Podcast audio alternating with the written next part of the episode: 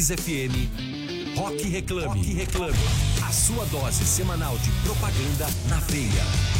Rock Reclame. 8 horas e um minuto, tá começando mais um Rock Reclame. Muito boa noite, Felipe Solari. Muito boa noite, Rodrigo Branco. Rodrigão sempre diretamente da Avenida Paulista, ali na Kiss FM, no nosso QG, que hoje tá um calor. Meus amigos aqui em São Paulo tá um calor. Mas com calor ou sem calor, toda terça-feira, a partir das 8 horas da noite, a gente começa aqui o nosso programa Rock Reclame. Você pode acompanhar a gente aqui mesmo, na Kiss FM, ou então ao vivo no Facebook e no YouTube.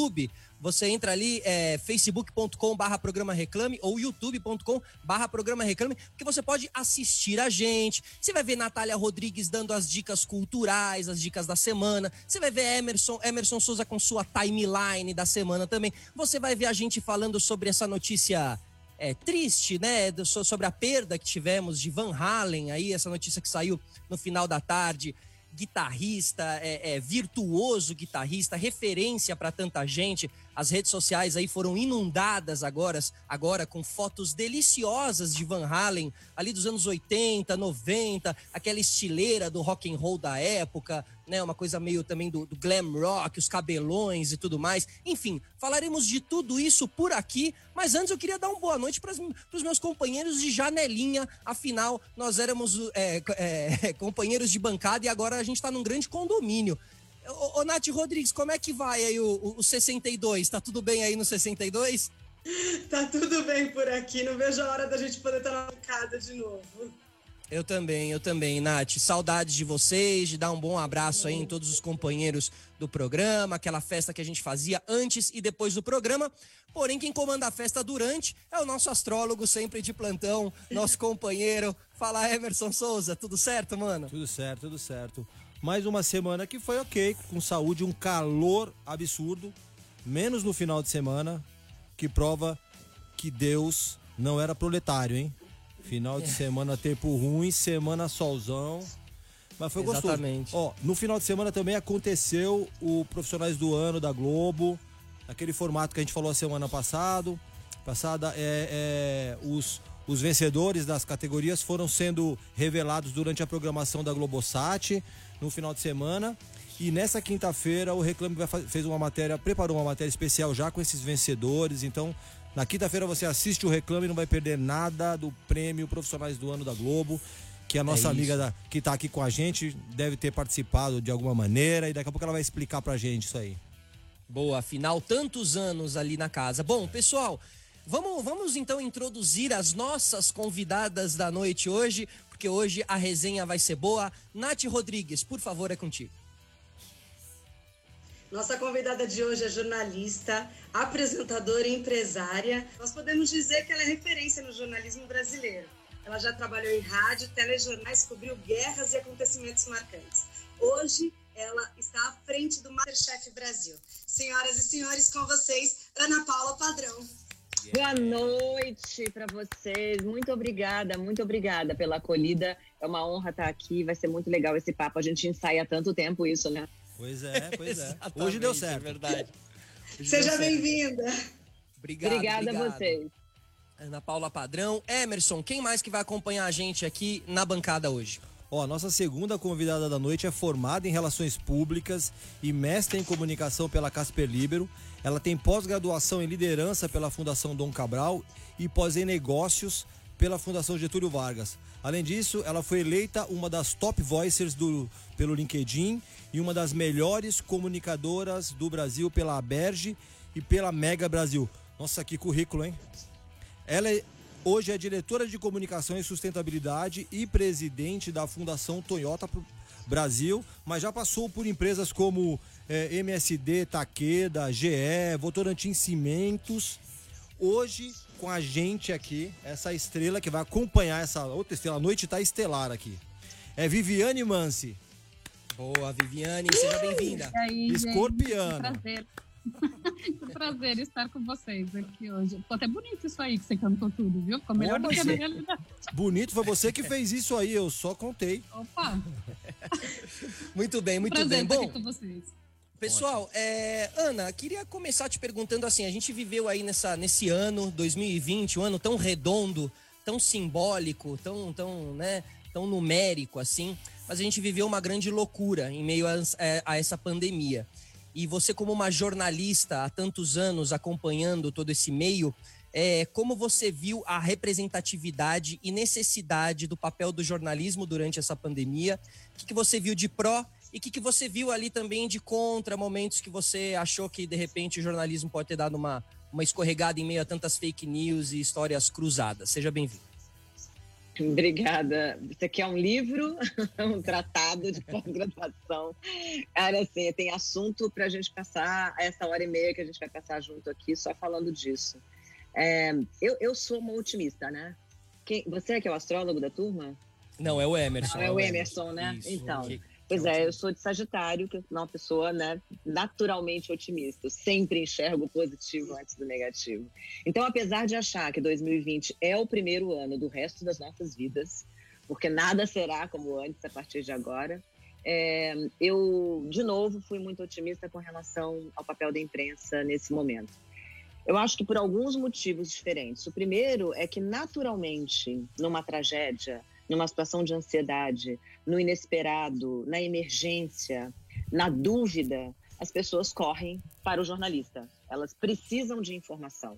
Então, elas ligam a TV, ou, ou ligam o rádio, ou vão ler, ou vão para a internet é, para procurar informação. E ela procura informação não no WhatsApp da turma da família. Não, uhum. ela procura em veículos um, tradicionais de comunicação. O que, que eu chamo de veículos tradicionais? São aqueles que têm um CNPJ, entende? Aqueles que é, existem, contratam jornalistas, assinam a carteira desses caras, é, pagam a eles para que eles apurem com base nos critérios do jornalismo e da formação jornalística, uma notícia que passa por várias triagens até ir ao ar. Isso é bem diferente de é, uma empresa de fundo de quintal, isso é bem diferente de um, um, um digital influencer ou de um, uma pessoa que sozinha filma um acidente no metrô, posta aquilo e aquilo vira notícia. São coisas diferentes, bem diferentes. E eu acho que quando você tem, assim como se você é fabricante de salsicha, o seu core business é fabricar salsicha, se você é, lida com notícia e o seu core business é fazer notícia, você tem que se especializar muito sobre aquilo. E você carrega o peso de errar em algum momento. E se você errar, você é um ser jurídico que existe, pode ser processado, pode responder por calúnia, injúria, difamação. Pode ser responsabilizado, pode né? Você pode ser responsabilizado. É diferente de, de de alguém que postou alguma coisa num grupo e aquilo viralizou, ou que propositalmente fez uma fake news é, parecida é, visualmente ah, do jeito que você escreve, com uma notícia verdadeira, com o propósito de enganar outras pessoas, que é o que acontece no terreno político o tempo inteiro. Então, eu acho que nessa hora da emergência, talvez a gente aprenda melhor a separar o que é bom, o que tem qualidade, ainda que erre, eventualmente, daquilo que definitivamente não nasceu para ter qualidade. E a gente, como consumidor de qualquer coisa, tem que fazer essa triagem, a gente tem que ter responsabilidade no ato de consumir. Assim como você não vai no mercado não compra uma salsicha com a data de, com a data de validade vencida, ou que obviamente está podre, você não necessariamente, obviamente, compra uma notícia que você não sabe de que fonte vem, que você não confia nela, que você você tem que aprender a ser responsável com aquilo que você consome. Então, acho que tem, tem os dois lados que eu vi acontecendo durante a, essa situação de emergência do inusitado e que eu espero que jogue a favor da gente, jornalista profissional Total. de formação. Como, como uma evolução, né? Emerson, é. que chamou antes aí. Isso. É, Viviane, é, você quer colocar é, alguma, alguma coisa a respeito dessa pergunta inicial ou, ou não? Você quer soltar uma fake também. news, alguma coisa? Não, obrigada. Mas, gente, isso é, isso é, tão importante, né? A gente, a gente hoje vive num, num, pequeno caos de informação. A gente recebe informação de muitos lados diferentes. E às vezes parece óbvio que a gente recebe boa informação, mas no final das contas, nem sempre a gente separa o joio do trigo. Então, acho que o jornalismo sai muito fortalecido. O jornalismo real, o jornalismo que trabalha com gente que é especialista no que faz, que apura com profundidade. É, eu acho isso extremamente importante. Eu posso até pensar, vocês devem estar acompanhando de uns anos para cá, como uma discussão sobre vacinação ser necessária ou não entrou em debate. Gente, não faz o menor sentido entrar em debate. Não. A vacinação é importante e pronto. É. Tá então a gente conseguiu praticamente é, erradicar uma série de doenças por conta de uma vacinação, de um processo de vacinação eficiente, não só né, no nosso país, mas globalmente. E de repente esse assunto voltou e voltou de um jeito super inapropriado, colocando um monte de gente em risco. Não está em risco só quem não toma vacina, está em risco quem convive com essas pessoas. E agora a gente está, de novo, frente a uma questão que talvez seja a maior questão global que todos nós estejamos vivendo, provavelmente alguns de nós a única grande questão global que viveremos. E a gente precisa ser mais responsável com isso. Que bom que o, que o bom jornalismo tem prevalecido. É, nesse momento, isso é um fato. O jornalismo se fortaleceu. Apesar que no, no início da pandemia, acho que depois de um pouco mais de um mês, onde o, o Covid-19 tomou conta de todos os noticiários, assim, sei lá, 80% do, do, do, conteúdo da TV era isso, muita gente. E, e, quando eu digo muita gente, eu também. A amostragem eu não tenho um número real. Mas muita gente falou assim: ah, putz, não aguento mais ver jornal, não aguento mais ver noticiário. E aí foi ver é, The Hundred, foi ver, foram ver as séries, né? Eu não sei se todo mundo já voltou pro noticiário, mas eu acho que certamente voltou, se fortaleceu o, o, o jornalismo sério e os principais veículos, né? Mas. É Na verdade, é, é, você não tem prova disso, mas existem, tá? Foram sim, feitas sim. muitas pesquisas durante esse período que mostram que a audiência dessas empresas que eu chamo de empresas tradicionais de notícia uhum. cresceu bastante, seja TV, seja publicações impressas Sim. e rádio. A gente sentiu que se elevou muito o interesse do consumidor de notícia por esses veículos especificamente. Eu não vou saber de cabeça agora os números, mas várias pesquisas foram divulgadas desde meados de março, que foi quando começou esse processo, até mais ou menos fim de abril, portanto, durante uns 45 dias, que mostravam o aumento real do interesse do consumidor de notícia por, por empresas tradicionais. Então, a audiência dos jornais tradicionais, que a gente chama de prime time na TV, a, a audiência dos, dos, dos programas de rádio nas manhãs, que são muito populares, é, os programas de variedade é, que têm muita notícia, é, as tiragens dos jornais impressos, todas, todas, é, todos essas, esses números é, cresceram bastante durante esse período de pandemia. Então, acho que sim, a gente pode de alguma maneira comemorar o crescimento do interesse das pessoas, não só por notícia de maneira geral, mas por uma notícia que lá no fundo, lá no fundinho mesmo, elas sabem que é bem apurada. Que é verdade. Porque por mais que a gente, que é jornalista, chame de barriga umas coisas que de vez em quando são noticiadas e não são exatamente verdadeiras, elas são a exceção a uma regra que é você praticar o bom jornalismo, como disse a Viviane, com apuração profunda dos fatos há um aprendizado aí sobre como consumir a, a, as notícias, né, Nath? Ana, quando é que foi que o jornalismo entrou na sua vida? Quando eu tinha uns seis anos de idade e eu morava em Brasília, eu nasci em Brasília, que era o faroeste caboclo, né? Assim, não tinha nada, era uma cidade que não existia. Era um monte de terra vermelha, árvore do cerrado, meia dúzia de predinhos construídos, a Praça dos Três Poderes e os, a Praça dos Ministérios, assim, muito esqueletadas, mas nada muito real. E, e, e assim, a gente vivia do poder de observação e da fantasia, porque não tinha parque para as crianças brincarem. As famílias eram muito, muito nucleares, porque em geral era um pai e uma mãe que saíram de algum lugar com seu filho recém-nascido, ou se conheceram em Brasília, como é o caso dos meus pais, que se conheceram lá e casaram lá, e eu nasci lá. É, e eu tinha seis anos e eu ficava na grade da janela do apartamento onde a gente morava. É, isso a gente já estava muito bem de vida, tá? Porque eu nasci num predinho muito ruim, com três andares sem elevador mas depois, assim, quando eu tinha seis, a gente já tinha melhorado um pouquinho, tinha ido para um prédio de seis andares. E eu, do lado, na frente, do outro lado, tinham terrenos baldios, porque era uma cidade em construção, então tinham poucos prédios. E nesses terrenos baldios, muitos ciganos acampavam. Eram locais de, de eu acho que eram rotas de ciganos no centro-oeste do Brasil. E eles acampavam ali e ficavam, às vezes um mês, às vezes um mês e meio. E eu ficava é, olhando da janela é, de noite eles acendiam fogueiras, cantavam, dançavam. Eu achava lindo, porque é, é, a imagem mais, mais clichê que você pode imaginar de um grupo de ciganos. Música, fogueira, mulheres com roupas coloridas, entendeu? Era muito bonito de ver. Sim. E os pais morriam de medo de alguma dessas crianças ser levada por uma Claro, total, cigano. lógico. É, era muito louco aquilo. Mas eu pensava o tempo inteiro, de onde eles vêm? Para onde eles vão? Quando tudo termina, eles desmontavam tudo, botavam nas sacolas e tchau. E, e Brasília não era uma cidade clássica, era muito esquisito morar naquele lugar. Então, eu comecei a fantasiar o que, que existia fora de Brasília, né? O que que o que, que eu poderia ver fora daquele horizonte que era tão presente, que era até perturbador. O Planalto Central realmente é um negócio meio esquisito. É, a, sensação que dá é que você está encapsulado, assim, numa, numa redoma, numa cloche transparente, porque o céu é quase opressivo, o horizonte é muito presente. E eu pensava, o que, que tem atrás daquilo? E eu decidi que eu ia trabalhar com alguma coisa que me levasse para trás daquele horizonte, para coisas que eu não tinha, que eu não conhecia, que eu nunca tinha visto e que eu tive muito pouca oportunidade de ver até adulta. Meus pais eram mineiros, então o máximo que a gente fazia era viajar de carro até Minas no fim do ano.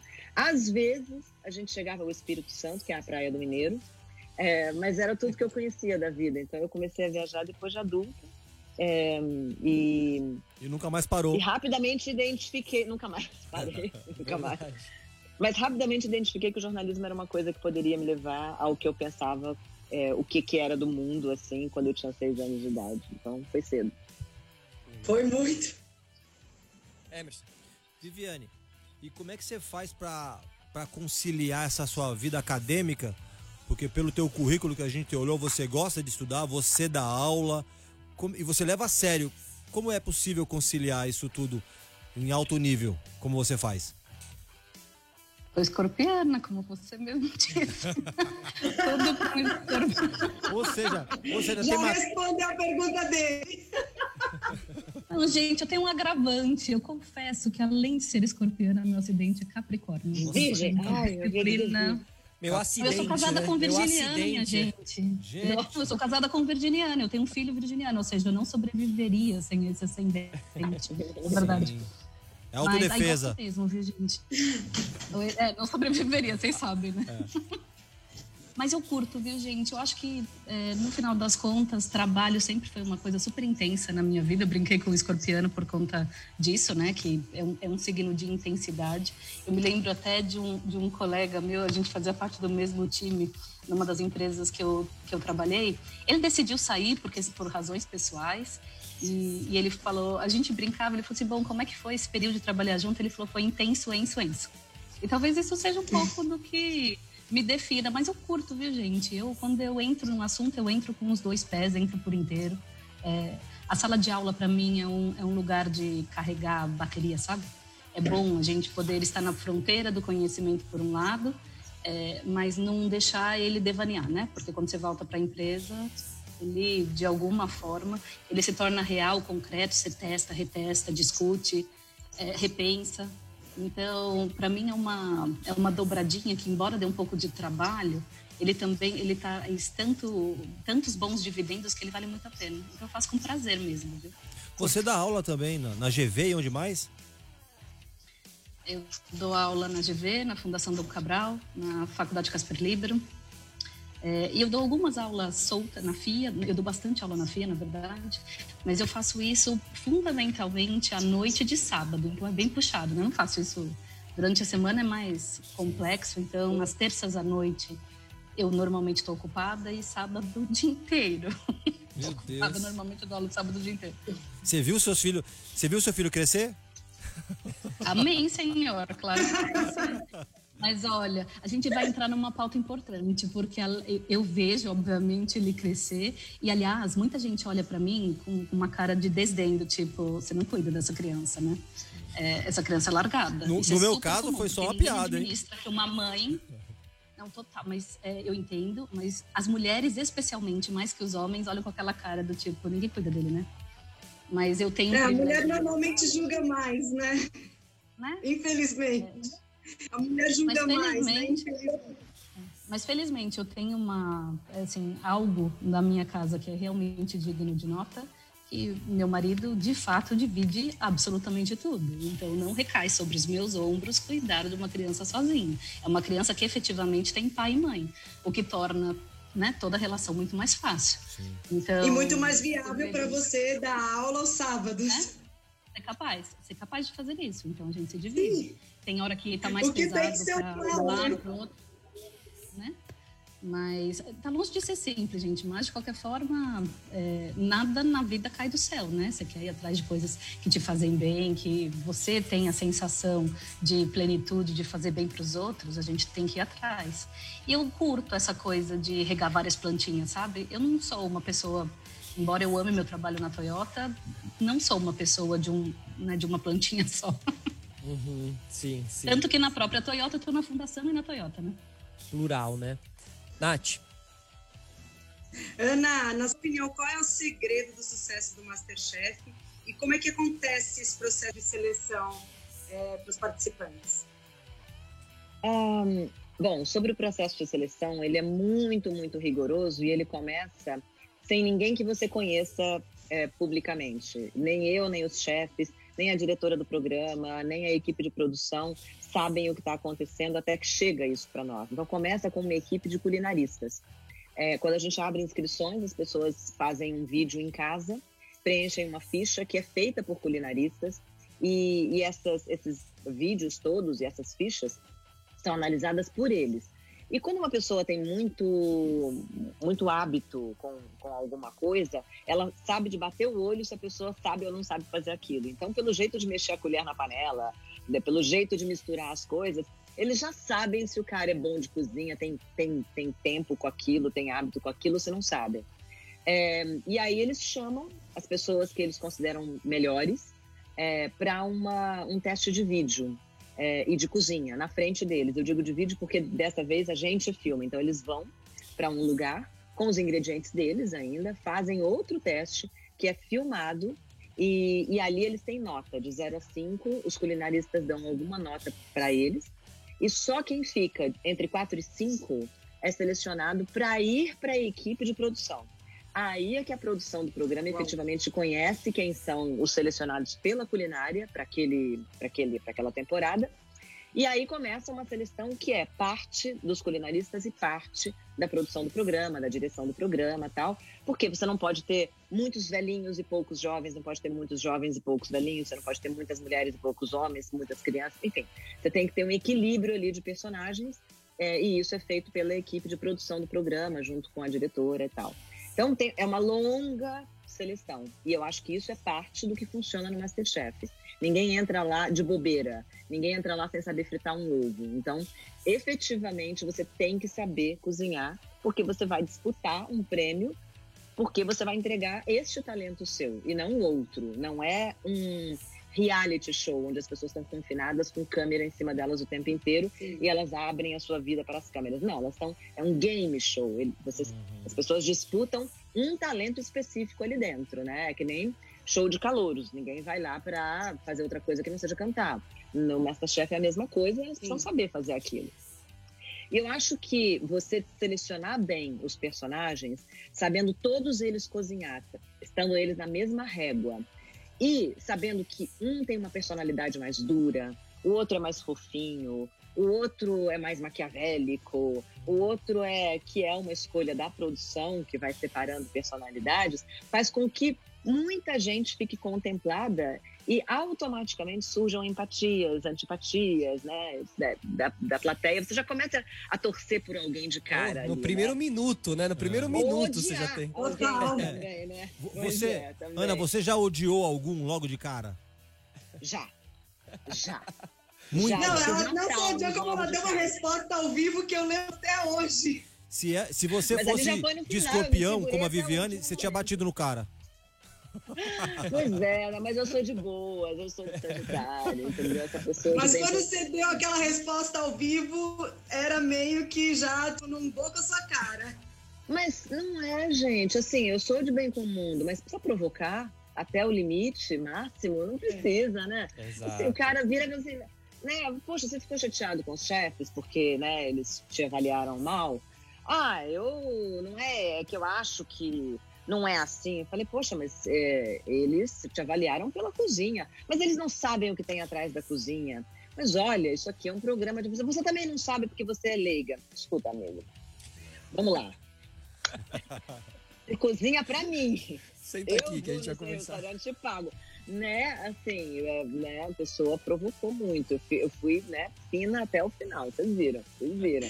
Foi maravilhoso. Agora, agora Ana, você, você, você passou por uma transição que muitas pessoas é, buscam, inclusive, quando trabalham com TV, que é uma transição e, e, e, dos dois lados, assim, muita gente no jornalismo busca aí um caminho também no entretenimento, muita gente no entretenimento busca também com o jornalismo. Claro que uma coisa nunca vai, né, te, te eliminar a outra, você sempre será uma jornalista, agora trabalhando no, com o Masterchef em entretenimento. Como foi essa transição, assim? Porque uma coisa é o jornalista é, tendo que lidar com uma pessoa dessa, outra coisa é um apresentador do entretenimento, assim, né? Como você estudou essa sua mudança na apresentação? Assim? Então, talvez tenha dado certo justamente porque eu não estudei, ela não foi proposital. É, eu nunca tomei a decisão de sair do jornalismo e ir para o entretenimento. Nunca. Eu nunca tomei essa decisão. Você a nunca decisão quis, que eu nunca tomei, buscou isso? Nunca. Nunca passou pela minha cabeça. A decisão que eu tomei é: não quero mais apresentar telejornais, quero sair da bancada. Mas naquela altura eu já tinha muitos anos de bancada e o mercado passa a ver você. Se ele te aprova, ele passa a ver você naquela função meio que para sempre. E, e, é muito difícil você dizer não quero mais, porque você é desafiada pelo mercado. Como não quer mais? Não, não, não, não. Você faz isso bem, senta aí e faz. E eu decidi que não ia fazer e que eu ia arcar com as consequências de não sentar mais na bancada e apresentar um telejornal, e ancorar um telejornal, e editar um telejornal. E eu fiquei um ano e quatro meses fora do ar. É, eu banquei até o fim a decisão. recebi muitos convites para voltar e não voltei. É, recebi vários outros convites para fazer outros programas de jornalismo e de entretenimento, que eu também não me interessei por eles. Até que um dia, é, na Band, me propuseram o Masterchef, que eu não sabia o que era. Olha. Mas eu, o meu lado virginiana, que é o meu ascendente Viviana, uhum. é, me fez sentar e estudar o programa. Eu falei, deixa eu estudar esse negócio que eu nunca ouvi falar, deixa eu ver o que é. E comecei a ver vários formatos de Masterchef no mundo. E gostei muito do que eu vi, porque eu, é, apesar de nunca ter feito entretenimento, eu conheço o meu cliente. Meu cliente é aquele cara que senta na frente da televisão, ou para se informar, ou para se entreter. Mas ele senta lá todo dia e é uma parte muito significativa da população brasileira. Naquele momento, mais ainda. E, e, eu achei que a família brasileira, que esse telespectador, que esse cara que gosta de TV, ia gostar desse programa. Por quê?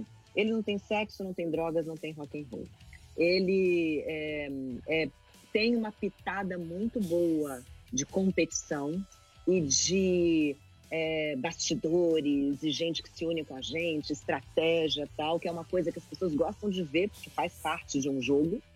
Mas tem uma dose de inocência muito legal. No fim, você tem aquele tempo para fazer aquele prato de comida e não adianta ter se aliado com o demônio ou com Deus, é, é aquele momento do prato de comida.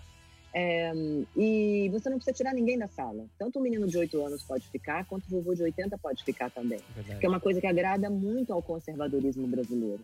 E eu falei, isso aí pode até não dar certo, isso é um sucesso absurdo. Mas tem todos os elementos para que o telespectador goste. E além disso, o Brasil estava vivendo um momento muito interessante de ascensão da classe média.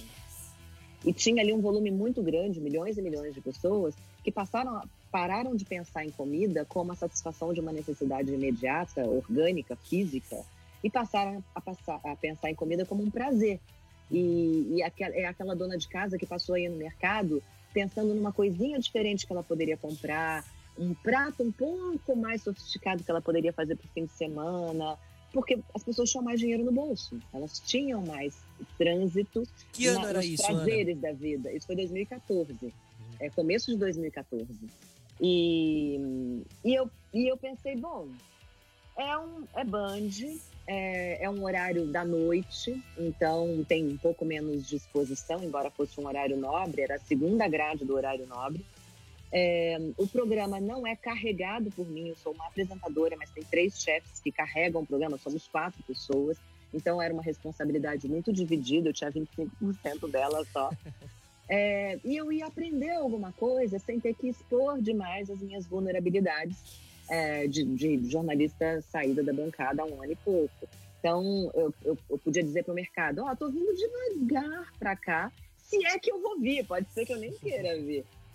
Nunca passou, nem pelos meus sonhos mais incríveis, que ia ser o sucesso que foi. A gente gravou três meses seguidos, pensando: será que vai ser legal quando for ao ar? Será que vai ser aceito? Será que as pessoas vão gostar? E quando foi ao ar, foi um estrondo. Tanto que a segunda temporada veio quase que imediatamente é, depois da primeira. E, e, enfim, tem seis anos que eu tô lá e mais de, sei lá, 12 temporadas.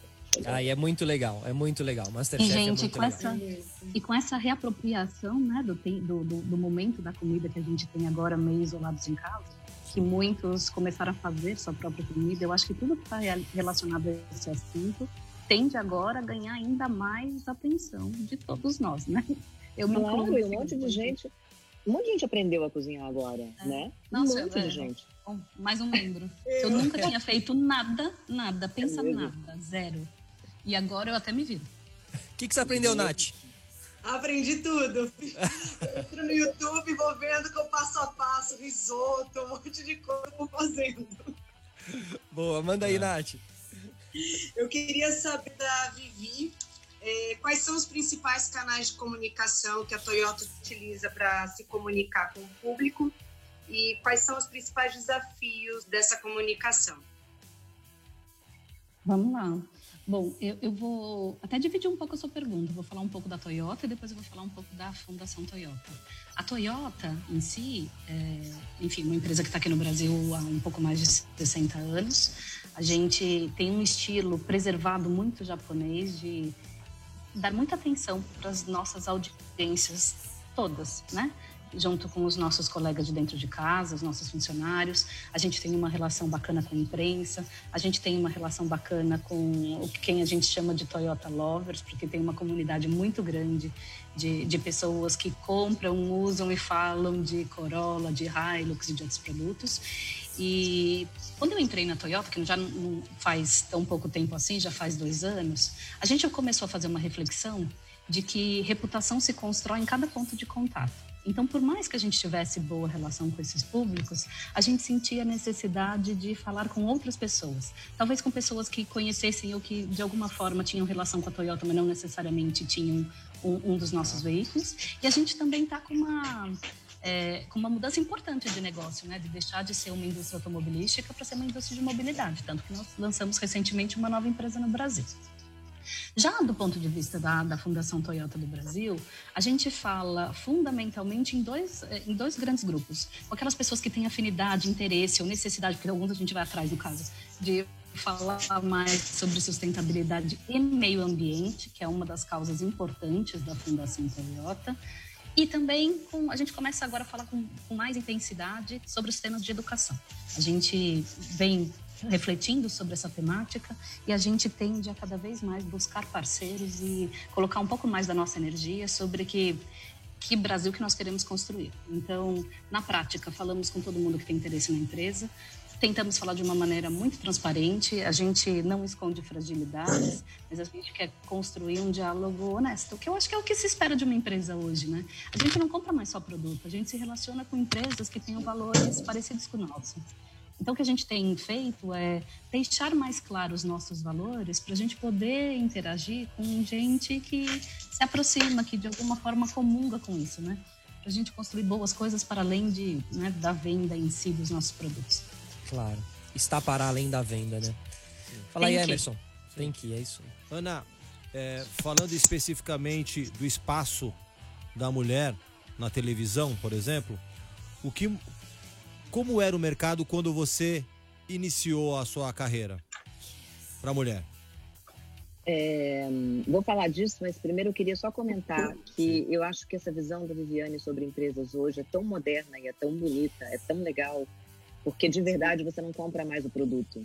Você compra o posicionamento da empresa, você compra as parcerias que ela constrói. Sim. E você constrói, você compra aquilo que ela constrói em torno do produto que você consome. E isso é muito nítido nas novas gerações, mas eu acho que o, o, tamanho do abraço que isso dá no mundo é muito maior do que uma questão geracional. Eu acho que tem uma mudança mesmo de comportamento muito grande e eu fico muito feliz quando eu vejo alguém que é responsável pela comunicação de uma empresa dizer um negócio desse, sabe? É, é exatamente isso que é. E eu acho que isso ficou muito claro na pandemia. Quando você, eu tinha, vou mostrar para vocês, espera aí. Cadê? Aqui. Esse caderninho meu, eu comecei a anotar empresas de quem eu gosto e empresas de quem eu não gosto. Olha, esse caderninho, hein? Segredo, hein? Só Vamos libera saber. aí pra gente, é, deixa eu ver, deixa eu ver. Quem entrou no eu, caderninho? Eu cheguei a fazer isso também. Porque eu penso assim, cara, que que, assim, eu sou uma grande consumidora, por exemplo, de passagem aérea e de hotel. Por que, que eu vou consumir passagem aérea de uma empresa que demitiu um monte de gente sem nenhum corte é, de, de, produtividade ou de. Não, cortou, simplesmente cortou, mandou embora. Número. Por que, que eu vou para uma, uma, me hospedar e dar o meu dinheiro para uma cadeia de hotéis que, assim, fechou e dane-se as camareiras, entendeu? Enquanto existe um que fez o, o seu Sim. lado positivo, né? Você pode escolher alguém que. Né? Uhum. Exatamente. Claro. Por que, que eu vou. Esse tipo de comportamento que envolve é, solidariedade com o planeta, solidariedade com quem está em volta de você e, e, um pouco de ética com quem te, com os colaboradores internos, com pessoas que estão ali o tempo inteiro. Eu acho que é o mínimo que você pode esperar de uma empresa. Se ela não tem nenhuma causa social para abraçar, se ela não pensa em sustentabilidade e tal, o mínimo, o mínimo, é ela pensar em pessoas, e pessoas começam dentro da empresa. Né? Então, claro. assim, eu decidi é, que tipo de empresa vai, vai ganhar a passagem aérea que eu vou comprar daqui para frente. Quebrei alguns cartões de fidelidade que eu tinha. Olha. Tipo, não quero mais, perdi aquela milhagem toda e quero que se dane. É, e, e, vou consumir dessas outras, e, e cadeia já tem muitas outras coisas. É, produtos de alimentação, é, é serviço de entrega em casa. É, Pô, Ana, fala óleo, pra gente. Entendeu? Fala pra gente Muita duas coisa. empresas que estão no caderninho do rancor, segundo a, a Jéssica Panazolo. Ai, é, falou aqui, caderninho do Não. rancor. Conto isso, sabe para quê? Para entusiasmar pessoas em casa. Totalmente. Uma coisa. As informações Totalmente. estão disponíveis nas, nas é, fontes confiáveis de informação, no que eu chamo de empresas tradicionais de comunicação. Vai lá e lê, cara. O que aconteceu foi, assim, os primeiros dois meses eu fiquei muito chocada. E é, empresas que até tiveram um comportamento que me parecia parecia algo razoável, agora na, no retorno a.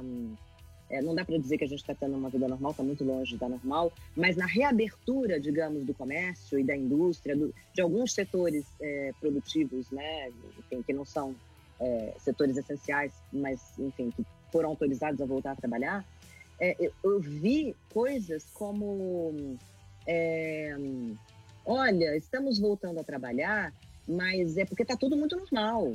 Você pode voltar a consumir aí. É quase como um, um, um bullying para que você consuma loucamente, assim, sabe? Tipo, você está em casa, mas consome por quê? Mas olha, consome isso, com preços, tipo, completamente absurdos. Coisas. É... Eu me senti mal, eu me senti mal, assim, me senti mal quando o apelo para o consumo virou uma coisa que era quase constrangedora para o consumidor, sabe? Uhum. É, eu entendo que empresas têm que faturar. Eu sou é, uma empreendedora, eu tenho uma empresa aberta, passo por maus bocados nessa crise, mas eu acho que tem, tem alguns limites que a gente tem que respeitar.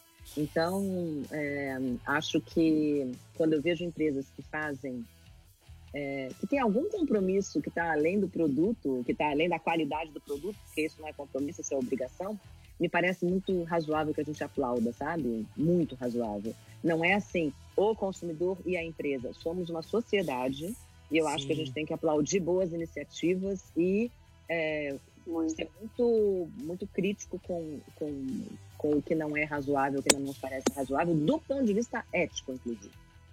Não, e se isso vira realmente um comportamento do consumidor como um todo, as empresas que não querem se atentar para esse lado precisam começar a se atentar porque vai começar a bater no bolso tal, né? Então é, é o papel que a gente pode fazer realmente como consumidor. Né? Ter o seu né? caderninho. Tenha o seu caderninho, você aí em casa. Do rancor. É isso. Isso, caderninho do rancor. É, Mas, gente, de... tem o lado bom também, o lado que a gente pode até recomendar, né? Sabe que uma, uma questão que vem muito forte para quem é de comunicação é: ah, será que as empresas não estão falando o que elas estão fazendo? Meio que como um washing, né? Um greenwash, como foi o greenwashing no, no passado. Sabe que quando eu estou diante dessa, enfim, dessa questão, eu sempre fico imaginando se não é o momento do greenwashing, ou seja, as empresas começando a se dar conta de que isso é necessário, gente. Assim, a gente está no mundo, todo mundo quer competir, todo mundo precisa pagar os seus boletos, mas no final Sim. das contas não dá para ser selvagem. Então a gente precisa estimular, precisa falar o que faz, mas precisa estimular que isso se torne um compromisso de todos, não só de algumas empresas. Porque a gente depende de todo mundo, né? Eu acho que uma coisa que a gente ficou muito exposto, e eu acho que foi positivo durante a pandemia, é como a gente é interdependente. Não dá, não é só a grande empresa que vai dar certo se a pequena empresa não der. Então a gente precisa ter, tomar decisões em conjunto que sejam decisões de cadeia, que sejam decisões que incluam a todos. Está longe de ser uma questão simples, mas ela é necessária. A gente não dá para passar para a próxima geração para discutir essas coisas. A gente tem que discutir isso agora. Exatamente, exatamente. Para que as próximas gerações não precisam, né? Exatamente, Ana. eu acho que isso inclui é, o que você me perguntou antes, que é sobre o papel da mulher e como ele se desenrolou nas últimas décadas. E eu acho que a mulher tem um papel muito importante nisso, porque todas, todas as pesquisas de consumo no Brasil dizem que a mulher é a decisora de, compra, de compras, quase qualquer que seja o produto. Durante algum tempo, teve ali um pilar que era tecnologia, onde os homens resistiam, mas ele já, já, já caiu. Agora é a mulher que decide mesmo. Eu fui na casa de uma consumidora uma vez e eu estava discutindo isso com ela. E ela, ela me disse assim: Não, a única coisa aqui que eu não comprei foi o negócio do computador, porque isso aí eu deixei meu marido decidir. É, e eu falei: Bom, né? Então tá. E o que que, o que que ele decidiu? Ah, ele ficou lá conversando com o vendedor lá, porque a gente queria aquele computador que anda pela casa. Era um laptop. Eu falei, ah, legal. E, e o que, que ele decidiu? Ah, não sei, filho, traz aí o computador. E aí chega o menino com um computador cor-de-rosa. Cor-de-rosa. Você realmente acha que o marido decidiu comprar aquele computador cor-de-rosa? Ah, fala sério, gente. Então, assim, não sobrou nem, nem computador, não sobrou nem pro mais. computador, lógico, é. Nem pro computador. tipo, assim, a mulher decide absolutamente tudo. Total. E eu acho que se ela decide comprar mais perto da casa dela, de núcleos que produzem mais perto da casa dela, ela está, de alguma maneira, ajudando a comunidade local. E isso é bom para ela, para a família dela e bom para todo o entorno dela ali. Se ela decide comprar de empresas que parecem para ela mais corretas com o mundo, com o meio ambiente, com regras básicas é, de, de, de, de ética, com respeito ao colaborador, é, a, a, com respeito ao consumidor. Enfim, ela está tornando o mundo uma coisa melhor. E, e isso, é, apesar de eu ter entrado num, num, mundo muito pouco preconceituoso, que é o do jornalismo, tinha, já tinha muita mulher no jornalismo quando eu entrei, muitas. É, e, inclusive, cobrindo é, assuntos difíceis, política, economia. É, já naquele momento, nos anos 80, quando eu entrei no mercado, você já tinha um monte de colunistas de economia, analistas de política, não era um mundo super masculino. Mas os interlocutores desse mundo ainda eram muitos homens, né? Homens. Então, eu cobri governo muito tempo e, obviamente, o Congresso Nacional é muito mais masculino do que feminino, a esplanada dos ministérios é muito mais masculina do que feminina. É, é um mundo de homens. Um, e ainda é um mundo muito masculino, né? A gente tem de candidatas é, para as próximas eleições, Muito a gente tem 33% de mulheres. É, quando as candidaturas efetivamente forem oficializadas, que embora Vai, já tenham sido registradas né? no TSE, talvez chegue a menos do que isso. Então, a gente ainda tem um universo de poder que ainda é muito mais masculino do que feminino. Mas é, não é nem isso que eu discuto, porque eu acho que quanto mais mulheres no poder, mais mulheres no poder, mais mulheres no poder, é uma cadeia. Mas é, o poder de influência de uma mulher, onde quer que ela esteja, na presidência ou na, na gerência de alguma coisa, é muito grande. É muito grande. E essa experiência feminina faz com que faz, faz com que as pessoas em volta passem a pensar muito mais. E eu acho que isso é muito saudável, sabe? É a escolha do computador, né? Que você está falando, assim. No fim, é a escolha do computador. Uhum, perfeito, claro. Um Deixa guia, um guia. É isso, um guia mental. Você vai, vai mais por aqui, ó. Isso, mais por aqui. Vai, vai. Muito bom. Nath, Nath, continua a nossa, nossa conversa. Eu queria perguntar para Ana, com tantos anos de jornalismo, se ela ainda se surpreende com as notícias sobre a política. Então, eu me surpreendo, sabia? Eu me surpreendo Jura? mesmo. Juro. Eu acho que a, a classe política já teve mais freio. para usar uma palavra muito elegante.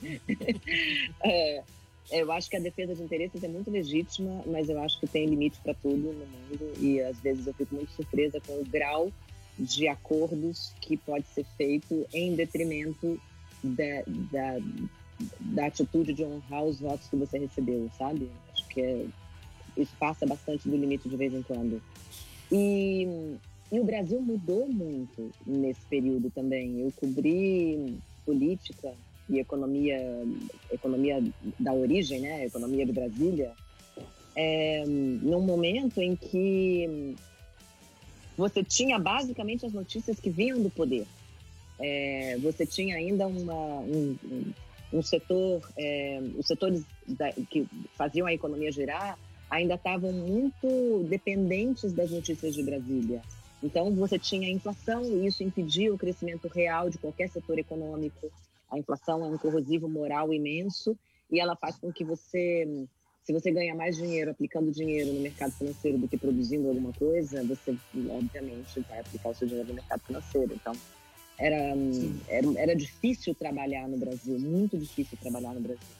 E então, todo mundo voltava os radares para a notícia em estado bruto, que é aquela que saía do Ministério da Economia, do Banco Central, do Congresso Nacional, do Palácio Planalto, e era, todos os olhos eram voltados para aquilo. É, então, você tinha muita gente prestando atenção em um lugar só, e talvez por isso a classe política tinha algum, tinha algum grau de, é, de conexão, de, de unidade, quase uma unidade. Uhum com quem o elegeu.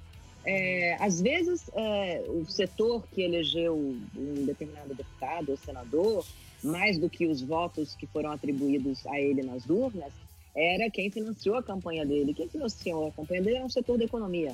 Mas pelo menos ele tinha algum tipo de decência com aquele setor que o elegeu, que é uma coisa que eu vejo menos nos dias de hoje. Então acho que sim, eu ainda me surpreendo muito, muito, muito, muito com a política. Mas eu, eu, quando você toma uma certa distância e você começa a entender que são processos históricos e que, na verdade, é, esses 30 anos não são nada em termos de história e a gente vai ver uma evolução natural da, da capacidade do eleitor em perceber coisas, da sofisticação na hora de votar, é, do aprendizado sobre o que é o voto e sobre o que é a sociedade brasileira mesmo, né? Você tinha é, uma parcela muito, muito, muito grande da população brasileira que não tinha nenhum tipo de estudo.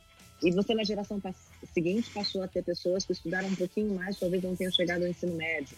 Depois chegaram ao ensino médio. E agora você tem uma primeira geração, que é de muitas famílias no Brasil, que chegou pela primeira vez à faculdade. Daqui a pouco, eles vão para boas faculdades é, não tem jeito de acelerar a história. A história é lenta. Ou pelo menos ela é lenta se você é, comparar ela com o seu desejo, o que você gostaria de ver, né? Então, a gente tem que tomar distância e perceber que, sim, temos que ser muito críticos com o que está acontecendo. Mas tem que ter um pouco de paciência histórica para entender que as coisas têm o tempo delas para acontecer. E eu falo isso como uma pessoa impaciente, sagitariana, que quer as coisas acontecendo na mesma hora. Mas eu acho que eu já tenho a idade, sabe? Para ter claro. ganhado alguma maturidade, ver o tempo, né, fazer a mágica que ele faz. E é assim. Demais, demais, demais. Emerson. É, vou fazer uma pergunta rapidinho, faltam três minutos e pouco pra gente acabar aqui no rádio, seguir só pro digital. Mas eu não sei se a, se a Viviane vai conseguir responder isso nesse tempo.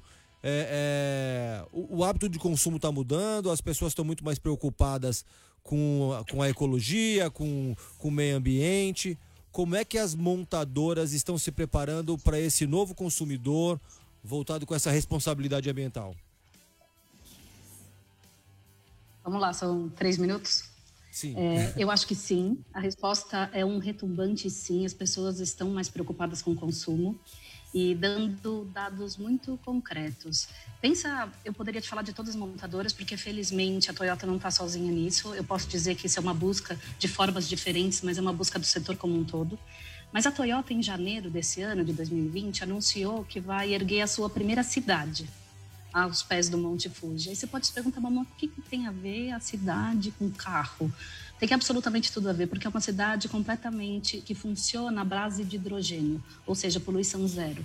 Por que, que a Toyota entrou nisso? Para demonstrar que é possível, que a sociedade está mudando e que a gente quer estar à frente dessa é, à frente dessa corrida eu não posso nem dizer, porque a Desse Toyota movimento. não é uma empresa que compete desse jeito. Mas a gente quer demonstrar que esse movimento é, é importante, é necessário. Aí você vai falar assim, ah, tá bom, mas você está contando um caso lá no Japão. E aqui, o que, que temos? Aqui temos, por exemplo, quatro fábricas no Brasil que já rodam 100% com energia limpa. Nós temos atividades com todos os nossos team members, né, que são as pessoas que tocam a nossa fábrica, e eles fazem é, campeonatos entre eles para ver quem que faz projetos mais sustentáveis. A gente faz isso nos nossos fornecedores, faz isso nos nossos concessionários. É, quase 70% dos veículos eletrificados no Brasil são da Toyota. Isso é uma mudança muito significativa, né? De sair de um, de um veículo à base de combustível fóssil para outros tipos né, melhores de combustível. E uma curiosidade: nenhum dos carros da Toyota vai, vão na tomada, eles autogeram a sua energia. Isso é ótimo. E essa é uma grande temática da Fundação Toyota. Eu não, vou, eu não quero falar só de exemplo dos outros. Quando eu assumi a, a Fundação Toyota presidência no começo desse ano, eu fiz uma reflexão profunda dos meus hábitos. Deixei de usar plástico na medida do possível, então o copo plástico, que é uma coisa simples do dia a dia, deixei de usar. E fiz uma reflexão mais profunda, especialmente sobre o que eu compro e por quanto tempo eu uso. Ou seja, eu sou mais uma dentro de uma sociedade que começa a olhar um pouquinho mais a longo prazo necessário, bem-vindo. A gente faz um monte de coisa errada ainda, falo por mim, né? Eu estou observando os meus próprios hábitos, mas a gente tem que melhorar. E é bom quando a gente está num ambiente que a gente tem gente que ajuda, né? Que fala assim, não, olha por aqui que mais legal que é, por que, que você não tenta isso? Então, eu sou muito favorável das empresas se manifestarem a esse respeito e nos ajudar a ser cidadãos melhores. E a gente ajudar as empresas comprando de quem faz melhor apontando do tipo, olha, melhor aí que eu, que eu tô com você, né? A gente Claro. tá junto, melhora você que eu melhoro a minha compra por você.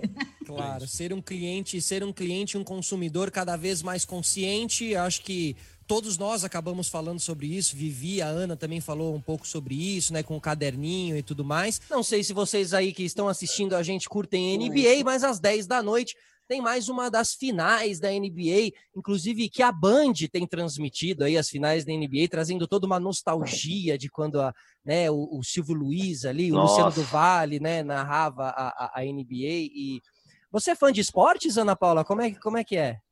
Deixa eu te contar uma história. O Masterchef não vai ao ar hoje para que a gente possa, na Band, transmitir o NBA. Tá Então, vendo? deixa eu fazer meu mercha. O Masterchef, gente, foi para amanhã, tá bom? Quarta-feira, mesma bate-hora, mesmo bate-canal, tá bom? É que hoje tem NBA. Então, vamos ver. Deve ser um jogo incrível. Eu adoro, adoro. Mas, enfim, a gente amanhã fica ligado, porque tem Masterchef essa semana, só que é quarta-feira. Boa, que horas então? Amanhã, Masterchef, que horas? 10h45, como sempre. tá bom? 10h45, muito bem, estaremos Isso aí. ligados. Como a Nath estará li... a Nath também estará ligada para cozinhar bonitinho aí em casa, né, Nath? Fazer as Eu comidinhas. adoro o programa, eu assisto sempre.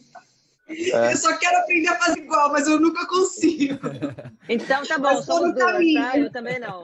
É, eu tenho, a gente tem um amigo que está que tá participando do, do, do, do Masterchef agora, Teteu Artemus. Teteu é um amigo ah, nosso. Nós temos. Fofo, querido. Ele que é ótimo, ele é ótimo. Uma muito conhecido no mercado publicitário. É, não Sim, sei se cozinha bem, viu? Não sei se cozinha bem. Cozinha bem pra caramba. Cozinha bem pra Muito bom. caramba. Você viu o episódio com ele, não viu? Já foi Vi. ao ar. Vi, vi, Foi vi. sensacional, sensacional. Ele é ótimo, Botou pra é quebrar. Botou Nath. pra quebrar. Eu queria saber da Vivi qual é a vantagem e quais são as desvantagens de ter um carro híbrido. Gente, vantagens é que ele é muito mais eficiente do ponto de vista energético, do ponto de vista de meio ambiente. É o Prius, ele- né? É o Prius, exato. O primeiro, Prius, na verdade, desculpa. o primeiro carro da, da Toyota que foi híbrido é, foi o Prius, que foi um super aprendizado para a gente na, no final da década, enfim, durante a década de 90 como um todo. Só que agora a gente já tem nove carros híbridos aqui no Brasil.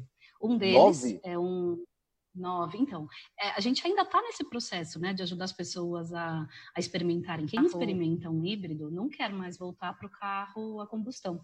E a experiência de dirigir também é diferente, porque você sente as rodas no chão. Ele é absolutamente silencioso.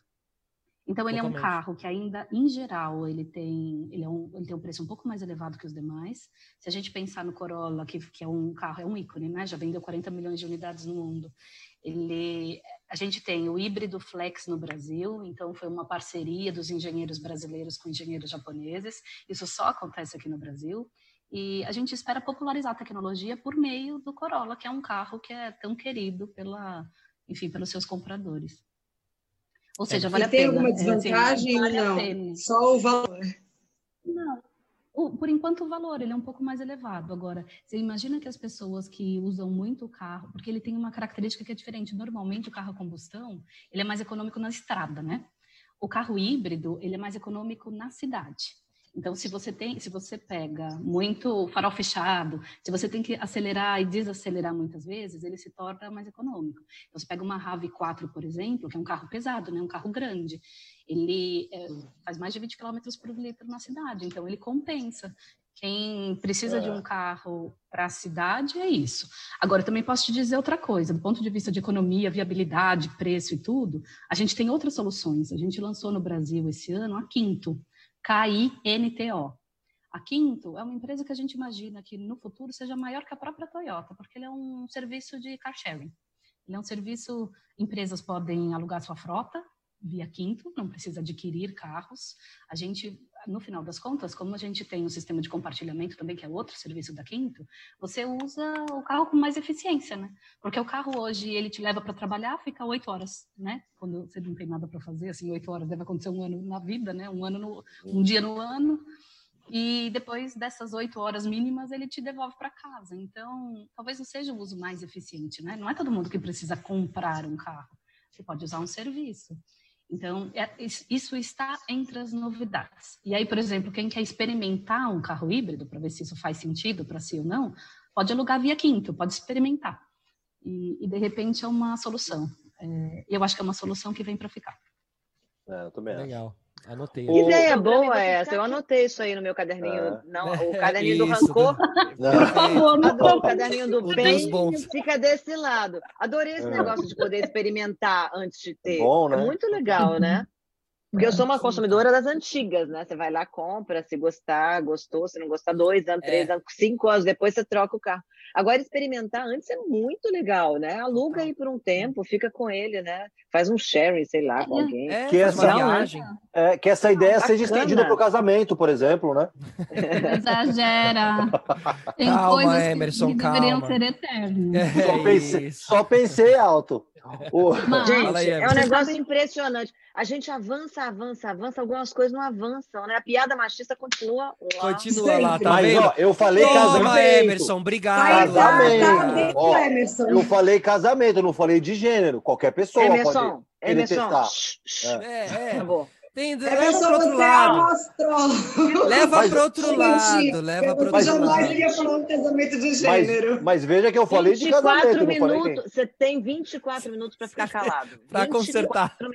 Para terminar esse programa e você ficar quieto 24 Calma. minutos. Olha que maravilha que vai ser isso. Calma, já percebi que eu estou minoria. Tá bom, entendi. Emerson, então vamos mudar, aqui. vamos mudar de assunto. Vamos mudar de então assunto. vai, por favor, vai. Ana, Última chance. Qual foi a matéria que você fez que mais te deu prazer, satisfação? Gente, essa é a pergunta mais difícil na minha vida, porque é que nem a história do copo meio cheio, meio vazio. Eu sempre vou ver meio cheio. Então, para mim, a que, eu, a que eu gostei mais é que ainda não fiz, né? É que eu ainda vou fazer. E eu sou uma curiosa. Tava, a Viviane estava falando e eu estava pensando assim: será que a Viviane já foi para o Japão? Será que ela conhece é, esses lugares que ela conta? Será que ela participou de alguma maneira, viu maquetes dessa cidade aos pés do Monte Fuji, que vai ser uma cidade modelo? Eu estava aqui louca querendo fazer essa matéria já, sabe? Assim, nossa, mas deve ser muito legal nessa cidade. Uma cidade dessa. Assim, eu sou uma super entusiasmada, eu gosto de conhecer as coisas, eu gosto do que eu ainda não fiz. Então tem um monte de coisas que eu sei que ficaram, é, viraram referências para outras pessoas. Eu ganhei prêmio com algumas matérias que eu fiz, é, algumas sei lá, as pessoas nem lembram direito, mas eu lembro muito, porque significaram muito para mim. Mas para mim a melhor é a que, a que me deu mais, a que eu mais gostei, é a que eu não fiz ainda. Porque eu ainda não fiz, eu não sei como é, eu quero muito fazer. Eu acho que quem. Jornalismo é uma profissão vocacionada, que nem médico, sabe? Você não está médico na hora que você está de plantão no hospital ou que você está no seu consultório. Você é médico. É uma vocação. Você vai exercer a profissão nas suas férias, de noite em casa, na sua hora de folga. É, é diferente de ser, sei lá, você pode tirar férias do seu escritório de arquitetura e esquecer que você tem aquela profissão na vida. Mas você não vai esquecer que você é médico, você não vai esquecer que você é jornalista, é uma vocação no fim. Então eu estou aqui batendo papo com vocês sobre mil outras coisas e pensando na cidade. Eu não consigo esquecer claro. a história da cidade. Uma pauta, né? Já, já, já construiu uma pauta aí. Já tá. louca para conhecer esse negócio, entendeu? Mas já ia pedir então, para falar com ela depois. Vai ser muito legal. isso tem muito a ver com a nossa aspiração, né? A gente quer um mundo melhor. Parece piegas, é. né? Parece abraçar árvore, mas um pouco farto, né, de, de, uma, de, uma, vida difícil aqui. A gente quer ver soluções diferentes acontecendo, de, e assim, não são, e a gente não quer ver soluções para poucos, né? A gente quer ver solução que inclua todo mundo. Então, que bom saber que, que a Wuhan City, esse é o nome da, da nossa nova cidade no Japão. Como chama? Então, Desculpa. Wuhan City, de cidade entrelaçada. Sim, sim, sim. Que legal. Que legal. É, oh, o, o arquiteto dessa, dessa cidade é o mesmo que está projetando a cidade na Lua. Então, a gente está bem alinhado. Ou seja, a gente quer falar de futuro de uma forma que o futuro seja possível e seja o mais integrado possível do que, né, mais próximo possível da sustentabilidade. Tanto que a gente tem mudado, a gente sempre falou de construir os melhores carros que as pessoas se sintam é, acolhidas, seguras e, com, né, e compre produtos com qualidade. Agora a gente fala em produzir felicidade em larga escala. Uma coisa que o nosso CEO global tem falado muito é que o nosso compromisso tem que ser além da venda de produto. Não que a gente vai fazer isso com menos compromisso do que nós fizemos até então faremos com o mesmo compromisso, mas tentando realmente dar um passo largo em, né, em busca dessa sociedade que todo mundo fala que é necessária. Então a gente está indo firme. Eu tenho um, um orgulhinho importante aí de falar dessas coisas, porque eu, eu troco esses valores, né? Esses valores estão muito presentes em mim. Eu fico bem feliz de estar numa organização que, que fala sobre isso e, mais do que falar, que tem dado os passos seguros para lá. Nossa, Legal. agora você está muito perdida, Viviane, porque eu só vou sossegar na hora que eu for para essa cidade. eu quero muito conhecer esse Bora negócio. lá, gente, todo mundo. Acho que a gente vai ser um bocadinho vocês sentem, Sério? É. Vocês não se sentem super seduzidos sobre o que vai ser Totalmente. o futuro? Sobre que, em que lugar você vai viver, que coisas você vai consumir, que alternativas você vai ter para a sua vida? É tão sedutor você pensar que as coisas podem mudar e um pouquinho para melhor. Eu, no primeiro mês de pandemia, eu fiquei muito aflita, muito ansiosa, muito angustiada, porque eu estava presa e eu, a minha natureza é estar em algum lugar, vendo alguma coisa acontecer, trabalhando com muitas pessoas ao mesmo tempo, né? O nosso trabalho é um trabalho em grupo. E, e, e muito angustiada com o fato de que eu estava numa casa muito segura, é, protegida, podendo passar não só um mês, mas dois, três, um ano, dois, se precisasse, dentro de casa, com toda a segurança e acesso à informação, comida, conforto, e, e um monte de gente morrendo lá fora, todas a, todo, tudo isso me deixou muito mal, mal, durante uns 45 dias. Depois eu relaxei, é, enfim, entendi que era uma nova mecânica de viver e que você podia transformar isso em alguma coisa melhor depois, ou não, e durante algum tempo eu acreditei que as pessoas iam transformar isso numa coisa melhor.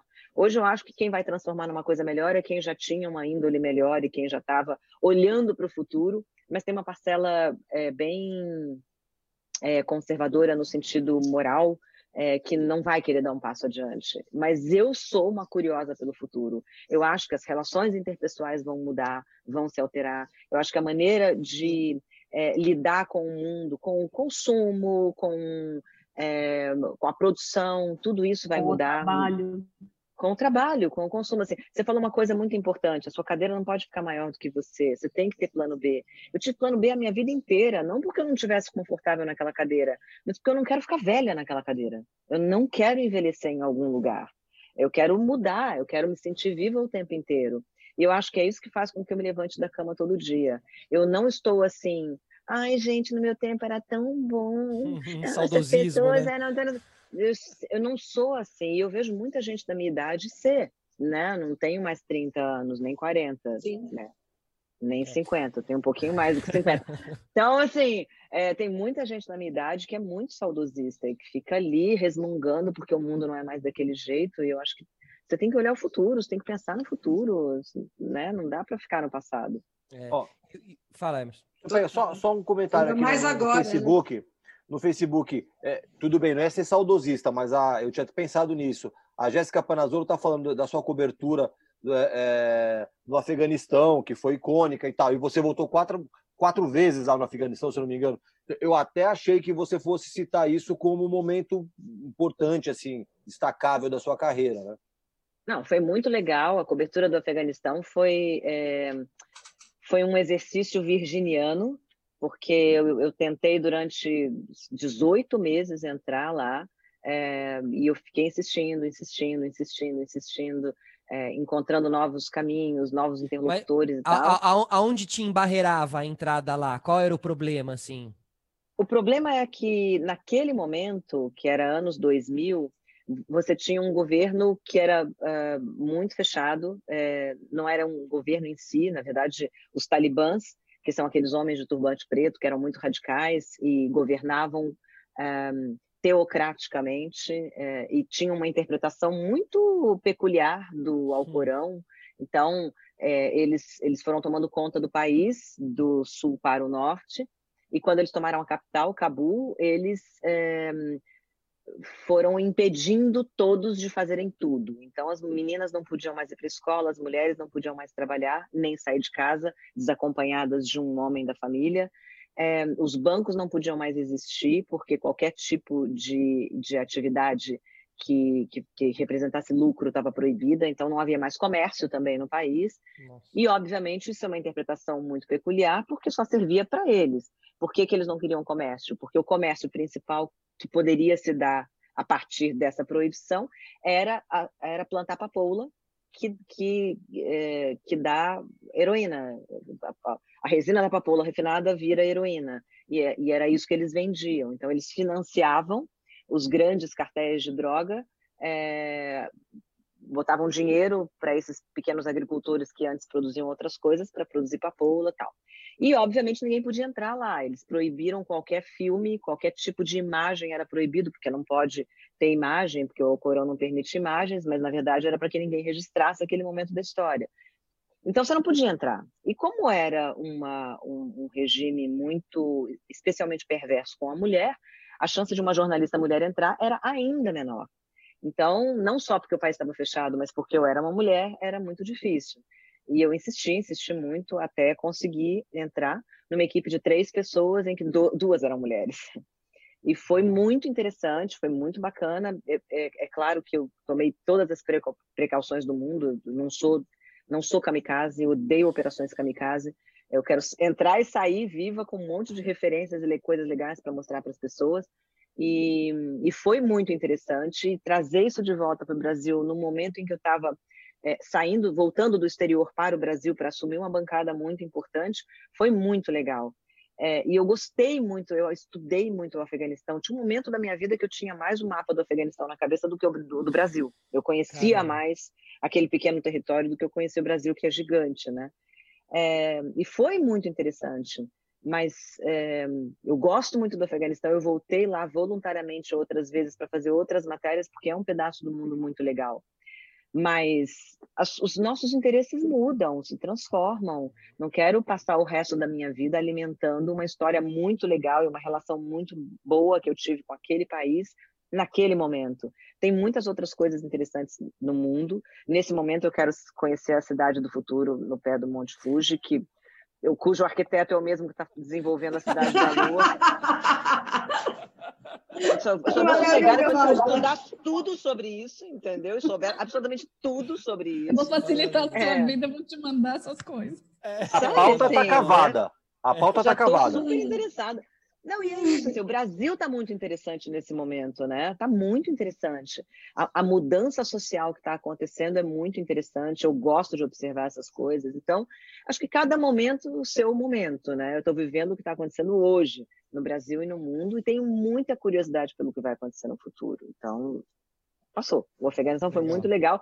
Até tenho vontade de ir lá de férias de vez em quando. Se não tivesse tão perigoso até hoje, eu passaria férias lá. Meu marido disse que eu sou muito doida, mas Mas te identificou, você se identificou, né? Ela te- tem uma importância que vai além de de beleza natural, acho que vai, vai além disso, assim, né? é uma sociedade em transformação, é isso. Uhum. Eu gosto de conhecer as pessoas no limite delas. Quando você vai cobrir uma, uma região em conflito, aquelas pessoas estão no limite máximo delas. E elas costumam ser muito verdadeiras quando estão no Se seu limite. revelam, né? A sociedade É, se revela. claro. aham.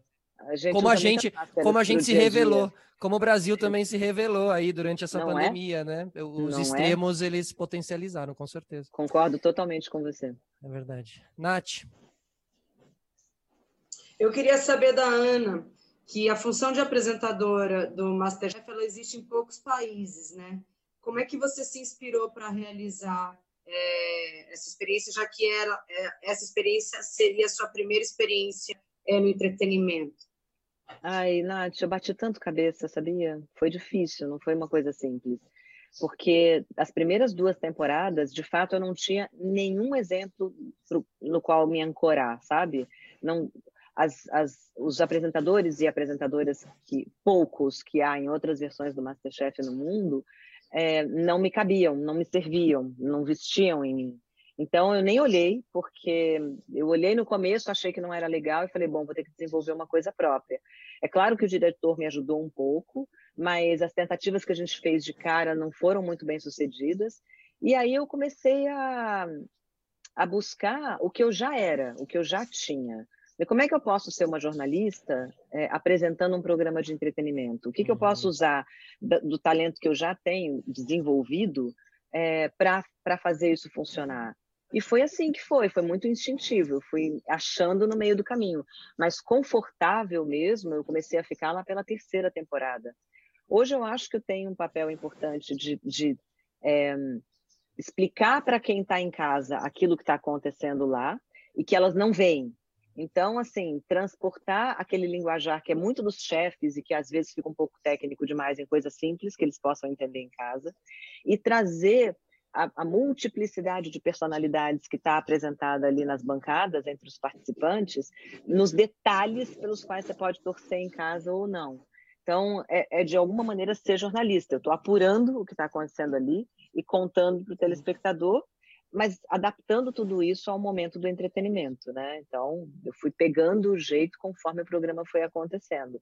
E era muito difícil no início. Eu mesma não gostava do meu desempenho. Então, acho que as pessoas tinham uma certa razão em fazer críticas, porque era muito, era muito complicado. Hoje, obviamente, eu estou muito mais confortável e, e a gente desenvolveu tudo isso muito junto. Eu acho que alguém me perguntou, não me lembro quem foi, se foi você no início, qual o, o segredo do sucesso do Masterchef. Eu acho que além de um casting de personagens e de é, participantes muito bem feito, a gente realmente gosta muito um do outro. E isso uhum. passa no ar, sabe? Verdade. Eu gosto do Jacan, ele é muito meu amigo. Eu gosto da Paola, ela é mana. Assim, eu gosto do Fogaça, ele é um cara incrível, tem um coração deste tamanho. É, eu gosto da equipe técnica, eu gosto de quem está atrás das câmeras e todo mundo gosta da gente. Tem uma relação muito familiar ali dentro. Isso, a verdade, passa. Sim, sim, é verdade. Sim. Quem, quem, trabalha com comunicação, com programa, assiste o Masterchef e fala, tá aí um programa que eu queria participar, tá aí um programa que eu queria trabalhar, e realmente É. passa mesmo esse... E um programa longo, né, uma jornada longa, que também é outra Longa. coisa rara aí, né, conseguir fazer primeira, segunda, terceira, e desenvolver esse personagem, que é muito legal. Né, Sexta temporada, né? É, sexta É, temporada. a gente tá na, a gente tá na sétima de amadores, mas a gente teve júnior, a gente teve profissionais, algumas Isso. delas. Eu acho que essa, de todas, deve ser a décima primeira ou a décima segunda no ar. Na verdade, eu não lembro. É. Muita Legal. coisa. Emerson. É, Viviane, eu quero fazer uma pergunta para Viviane, mas antes vou só fazer um comentário aqui que o William Serantola fez aqui no, no, no, no Facebook. Ele, só citando aí, é, é, corroborando com a história do, do carro híbrido, ele fala que é econômico, que não emite qualquer ruído e que em São Paulo está liberado do, do rodízio também. Isso é uma coisa legal. Isso é uma coisa Ele, bacana. esqueci de citar isso. né? Ele não, o carro híbrido não tem rodízio. Até porque não faz sentido, né, ele participar do, do, do né, se é por causa da poluição, né? Aí eu já venho Paga aqui, ó. também. Ó, você trabalhou no, no- na indústria farmacêutica, trabalhou na construção civil com cimento e agora em automobilismo. O que que, o que, que essas indústrias todas têm em comum que você consegue trazer para o seu trabalho hoje, essa, essa experiência que você teve passando por esses, por esses campos? Olha, eu acho que o que é mais legal numa experiência variada, o que também não é comum, né? Quem começa em indústria farmacêutica tende a ficar, é. porque é um, um ambiente encantador, é, eu posso dizer o mesmo da indústria automobilística, mas eu acho que ter a chance de passar por multimercados também te dá uma visão mais ampla de negócio, né? Se existe algo que foi muito marcante para mim, assim, logo no meu início de carreira, é, a empresa que eu entrei aos 17 anos, ainda como estagiário, eu fiquei 14 anos.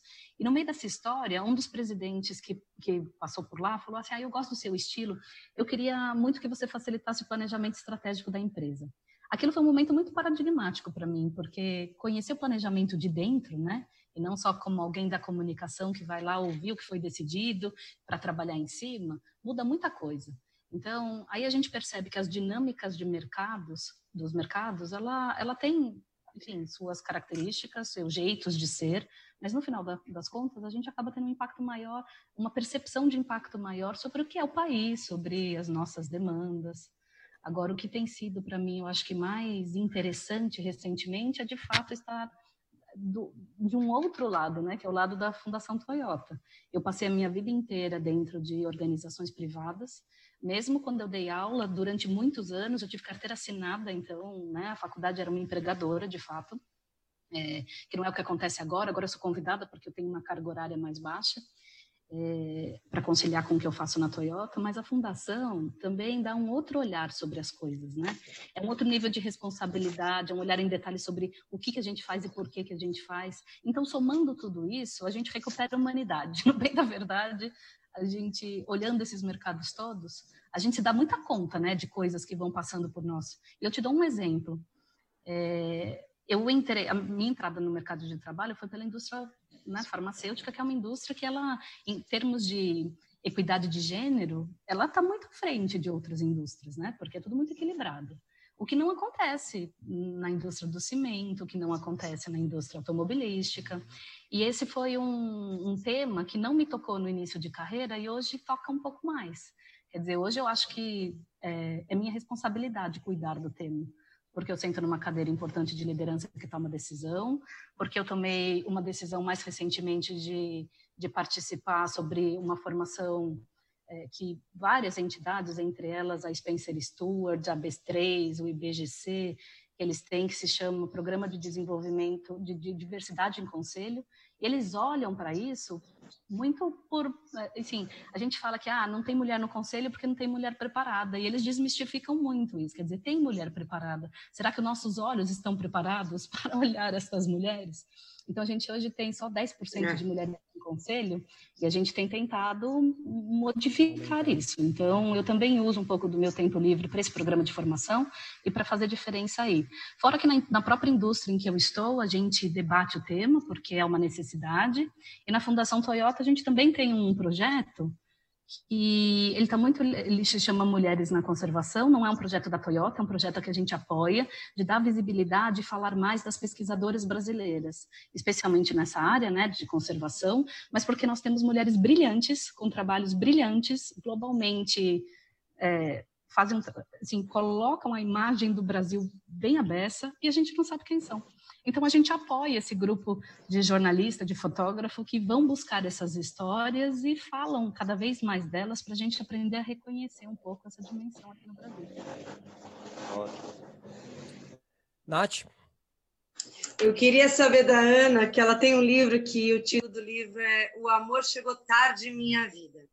Queria que você falasse um pouquinho, porque o título parece que é em questão é, do seu casamento, e não é, né? Queria que você falasse um pouquinho sobre isso. É muito legal essa pergunta, porque ela está diretamente alinhada ao que a Vivi falou agora. É, é muito sobre autoestima e como você constrói a sua autoestima, como você constrói a maneira de gostar de você mesma, que foi uma coisa que demorou para acontecer comigo. Embora eu sempre tenha sido uma pessoa muito afirmativa, é, muito, muito que não teve medo, ou, ou, pelo menos teve muito mais coragem do que medo na vida para enfrentar situações, inclusive é, situações que envolveram machismo e iniciativas femininas no momento em que isso não era muito comum, é, eu, eu reconheço que é uma jornada e que ela começou no Brasil nos anos 80, que foi quando a maior parte das mulheres efetivamente entrou no mercado de trabalho, mas que ela está em construção até hoje. E o livro conta uma história de mulheres, conta a história das mulheres da minha geração. Eu uso alguns momentos da minha vida para tecer a costura dessa história, mas ela basicamente quer mostrar como as mulheres saíram dos anos 80 é, imitando os homens, inclusive porque não havia modelo feminino para copiar. A gente, os modelos femininos eram de grandes religiosas ou de líderes é, de organizações não governamentais é, não muito grandes. Não, não, tinha uma mulher num cargo importante é, no mercado, nas corporações. Não, não tinha, não existia. Existiam pouquíssimas líderes políticas, mulheres no mundo. Então era difícil você se colocar no papel de uma mulher que estava liderando algum setor importante e dizer eu quero ser ela. Não tinha, a gente queria ser ele. Então, eu não sei se vocês se lembram que nos anos 80 a gente tinha uma moda horrorosa, que ainda bem que ficou no passado, daquelas ombreiras imensas para mulheres.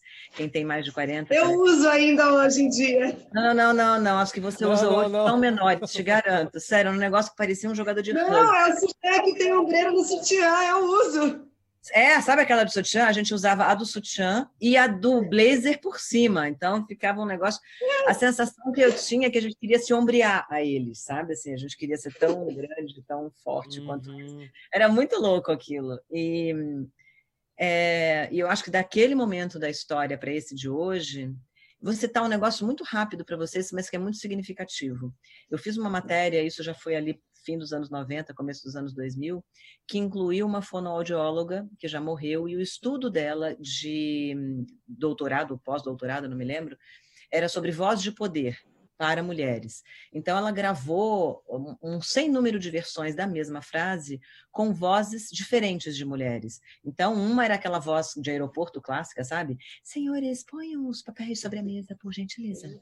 E outra era uma, era uma mulher com é, as características masculinas vocais, tipo, menos ar nas palavras, menos espaço entre as letras é, e um tom mais grave, tipo, senhores, ponham o papel sobre a mesa.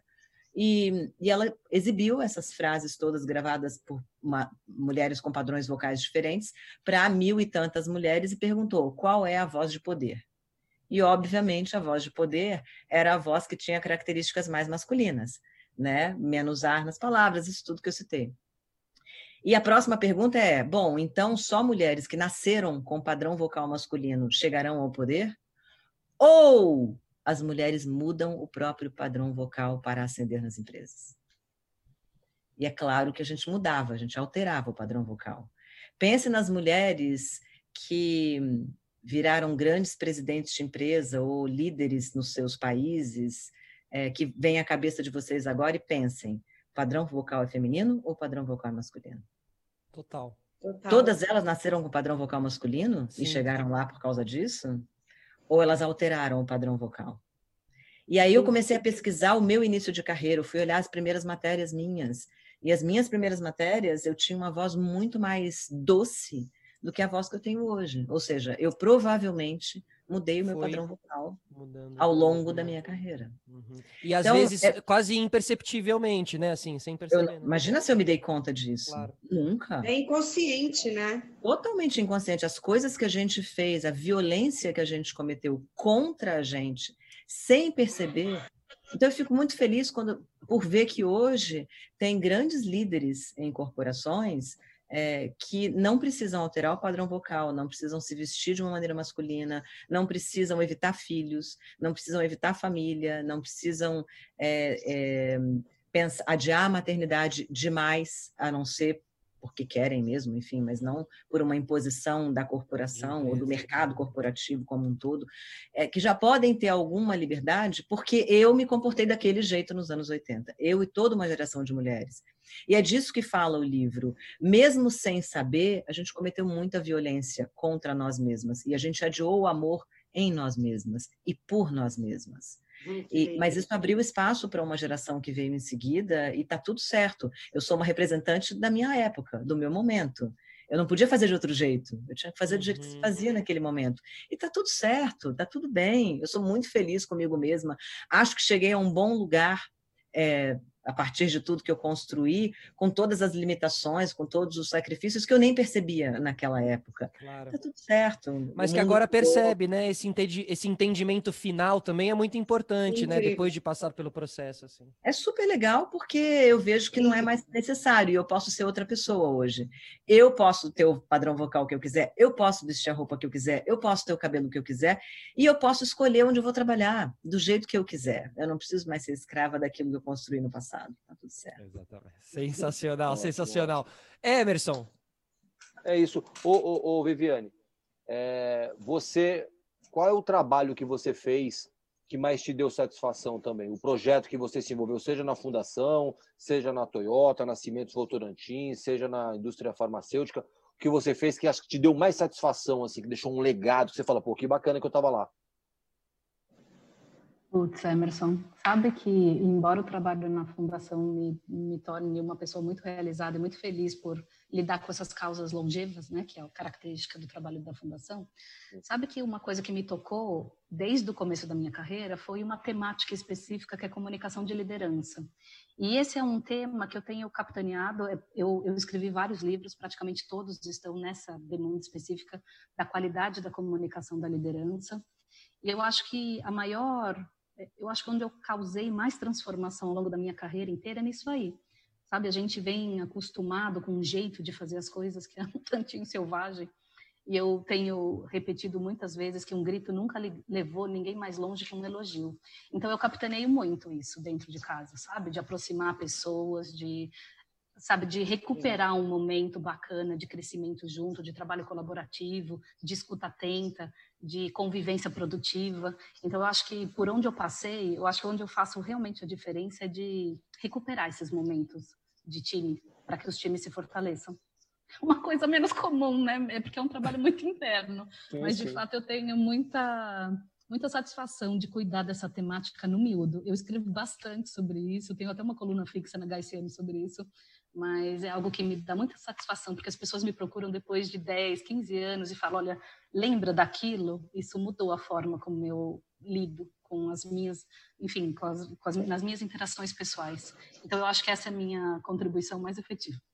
Ótimo. Demais. E, e só para fechar, a gente encontra, por exemplo, o que, que a gente encontra nos seus 15 livros lançados? só isso que Bom, eu queria saber. É, muito sobre comunicação, muito sobre comunicação de liderança. Você sabe que boa parte deles, é, provavelmente uns oito, uns dez, já estão livres para download.